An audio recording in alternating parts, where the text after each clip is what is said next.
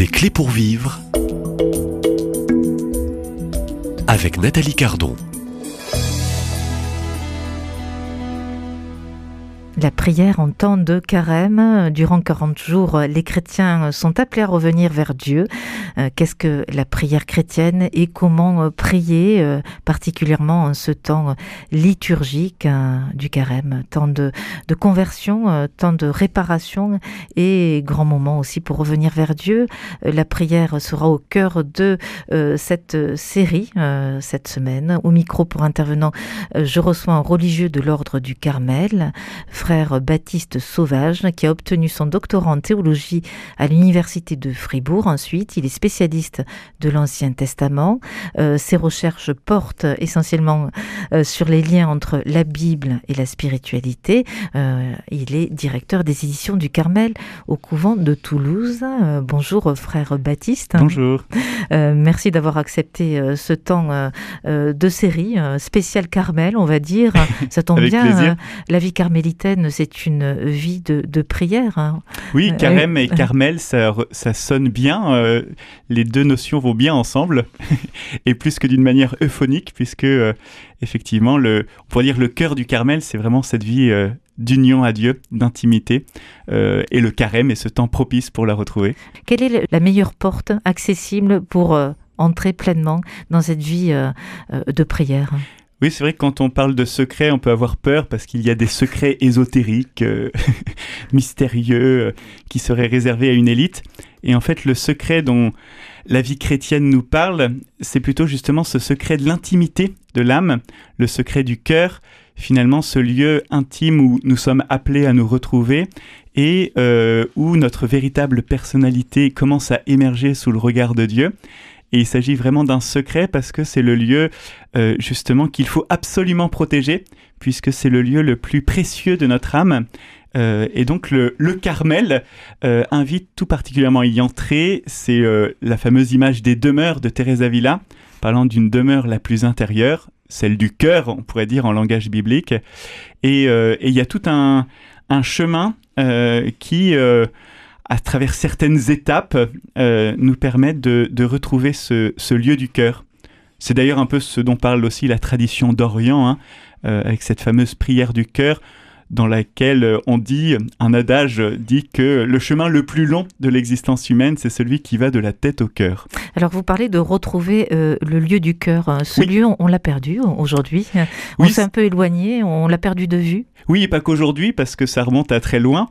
C'est euh, finalement cette sortie du jardin de l'Éden euh, elle dit bien ça, en fait, on, euh, s'est détourné euh, de Dieu en raison des fausses images que l'ennemi, le serpent, a voulu instiller dans le cœur des premiers parents. Hein.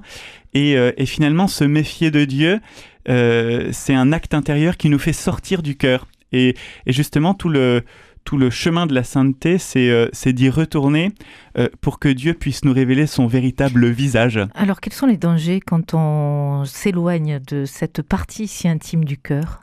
Le, le, danger, c'est de vivre en fait finalement à la périphérie de nous-mêmes, euh, et donc de, rester dans une sorte de euh, d'illusion perpétuelle, c'est-à-dire que euh, nous ne sommes pas notre identité véritable n'est pas la somme des projections que le monde porte sur nous, ni même de nos fantasmes ou nos désirs de réussite. Il y a quelque chose de beaucoup plus de beaucoup plus vrai dans notre identité. Et c'est justement cette vocation unique que Dieu voudrait nous révéler et qui est beaucoup plus belle que tout ce que nous pourrions imaginer. Euh, et, que nous commençons à découvrir peu à peu quand euh, justement nous retrouvons ce lieu où nous sommes toujours euh, en sa présence. Alors, euh, quand on s'éloigne, je dirais, de ce lieu, de, de cette présence, euh, on laisse la place. Vous avez parlé de, de l'ennemi tout à l'heure, il y a quelques minutes. Oui, c'est ça. Il, il vient prendre un peu le terrain, là Oui, c'est ça. Faut... Thérèse dit, hein, faut... il ne faut Thérèse pas... Thérèse Avila, oui, pardon. dit qu'il ne faut pas le, comment dire, le, le, voir partout, mais tout de même, quand même, savoir que la vie chrétienne, c'est une vie où il y a de toute façon un combat spirituel. Hein. Les, les, les, textes de la liturgie du carême nous le rappellent, en, particulier le premier dimanche où nous voyons Jésus au désert tenté euh, par le démon et on voit bien que c'est le même enjeu que dans le jardin de l'Éden qui se rejoue, c'est-à-dire que le démon euh, euh, utilise des mots de la parole de Dieu pour les détourner un tout petit peu et pour inviter Jésus à finalement à entrer dans une vision messianique faussée, dans une fausse religiosité si vous voulez. Euh, et, c'est vrai, il ne s'agit pas seulement de parler de Dieu, de religion, pour suivre le Christ, parce que euh, finalement, euh, euh, on pourrait dire, comme le disait déjà Saint Ignace de Loyola, hein, euh, il y a un combat entre deux étendards, celui du Christ et celui du démon. Et, et on pourrait dire que la stratégie de l'ennemi, c'est justement de nous faire croire qu'on pourrait trouver un bien-être, une paix spirituelle sans la médiation de Jésus. Et ça, c'est euh, aussi une grande insistance de Thérèse Avila qui s'effrayait un peu que certains spirituels cherchent à plonger en Dieu sans passer par l'humanité de Jésus. Euh, et euh, la vie chrétienne, non, c'est ça, c'est justement d'être enraciné euh, en Jésus, parce que c'est lui l'unique porte, il n'y a pas d'autre nom par lequel nous puissions être sauvés. Donc il est la porte euh, par lequel nous pouvons entrer euh, dans cette bergerie qui est le retour dans ce jardin d'Éden. Hein. Je multiplie les images parce que on parle de quelque chose de très mystérieux, c'est ce lieu du cœur, ce secret dont on parlait au tout début. Et, justement, c'est par le Christ que on entre dans ce cœur profond euh, où on laisse le Père finalement nous rappeler euh, que nous sommes ses enfants bien-aimés. Et, voilà le but finalement de, la vie de prière. Hein. On parle temps de carême, puisque nous y sommes rentrés depuis euh, quelques semaines déjà.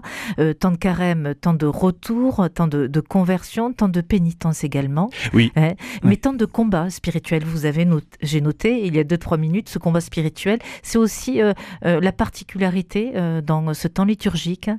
le chrétien est appelé à vivre un combat personnel, intérieur.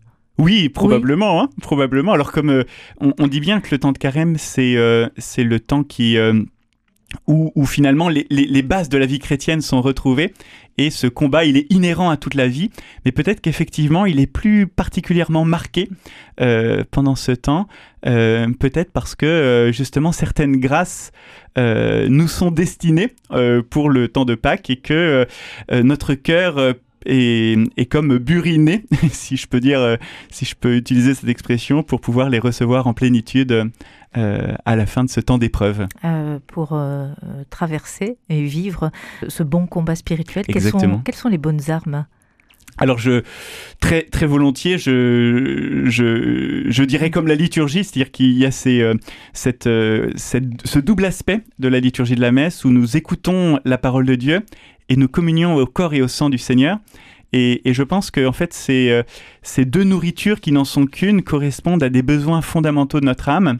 Écouter Dieu nous parler, euh, table de la parole, hein, et, euh, et, entrer dans une intimité profonde, demeurer en lui, communion eucharistique. Donc je, je, il y aurait beaucoup d'autres pistes, hein, mais il me semble que ces deux pistes sont les plus fondamentales.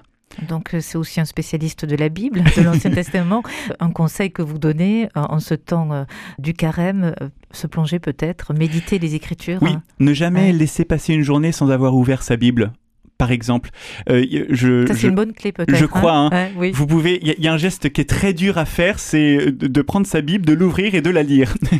et donc, si vous avez des difficultés pour ouvrir votre Bible et la lire, c'est tout à fait normal. Il y a toujours un petit combat, euh, mais il y a aussi un grand enjeu parce que c'est c'est le lieu privilégié par lequel Dieu veut nous parler, aussi déroutante que peuvent être les Écritures. Donc là, vous donnez une, une clé euh, oui. pendant cette période du, du carême, euh, euh prendre ce, courage et ouvrir cette Bible Exactement. matin ou soir. Au moment idéal, hein. Euh, peut-être même si vous avez oublié de le faire à, à la fin de la journée, bah faites-le au moins par, euh, par devoir intérieur avant de vous coucher. Même si c'est un combat spirituel. Je crois, je crois. Oui, c'est toujours... Dieu parle. Dieu parle et, il nous fait entrer dans un monde nouveau et, euh, et en fait, c'est à la fois euh, le monde le plus désirable, donc on, est très attiré par ce monde nouveau de Dieu, et en même temps, comme c'est nouveau, on a un petit peu peur, euh, donc faut faut prendre parfois son courage à deux mains pour ouvrir sa Bible, se laisser parfois dérouter parce que c'est vrai que certains textes sont difficiles, euh, et en même temps garder cette confiance que euh, sur le long terme, eh bien, Dieu est en train de nous transformer, euh, et qu'il y a un travail profond qui se fait, alors même que nous ne comprenons pas toujours de quoi il est question. par exemple, quand vous lisez le livre du Lévitique, où il est question de beaucoup de sacrifices, ça peut être un petit peu déroutant. Donc il faut se laisser dérouter par, se laisser dérouter, se laisser dérouter par cette parole de Dieu. Exactement. Cette parole de Dieu qui relève l'homme. Qui relève l'homme, qui, euh, qui vraiment dilate son cœur, qui l'enrichit, qui euh, et, et, et, plus euh, c'est un peu ce que dit saint Grégoire, hein, plus on la lit et plus en fait elle grandit en nous. Et, et, plus elle devient savoureuse. il faudrait pas croire que la saveur vient toujours dès le début, mais, mais plus on persévère dans cette méditation, plus des liens se réalisent dans notre cœur, hein, comme on dit de Marie, du cœur de Marie, qui médite toutes choses en son cœur et le terme exact, c'est elle les compare. C'est-à-dire qu'elle compare les événements de la vie de Jésus avec d'autres des Écritures. Et cette activité de comparaison, finalement, fait que euh, euh, nous nous mettons au diapason de, toutes les Écritures et euh, elles deviennent de plus en plus magnifiques, et savoureuses, splendides. Alors laissons-nous entraîner dans la lecture et la méditation de la parole de Dieu. Merci, frère Baptiste Sauvage. Je rappelle que vous êtes religieux Carme au, au couvent de Toulouse et directeur des éditions du Carmel. À demain, même lieu, même heure et merci. À demain.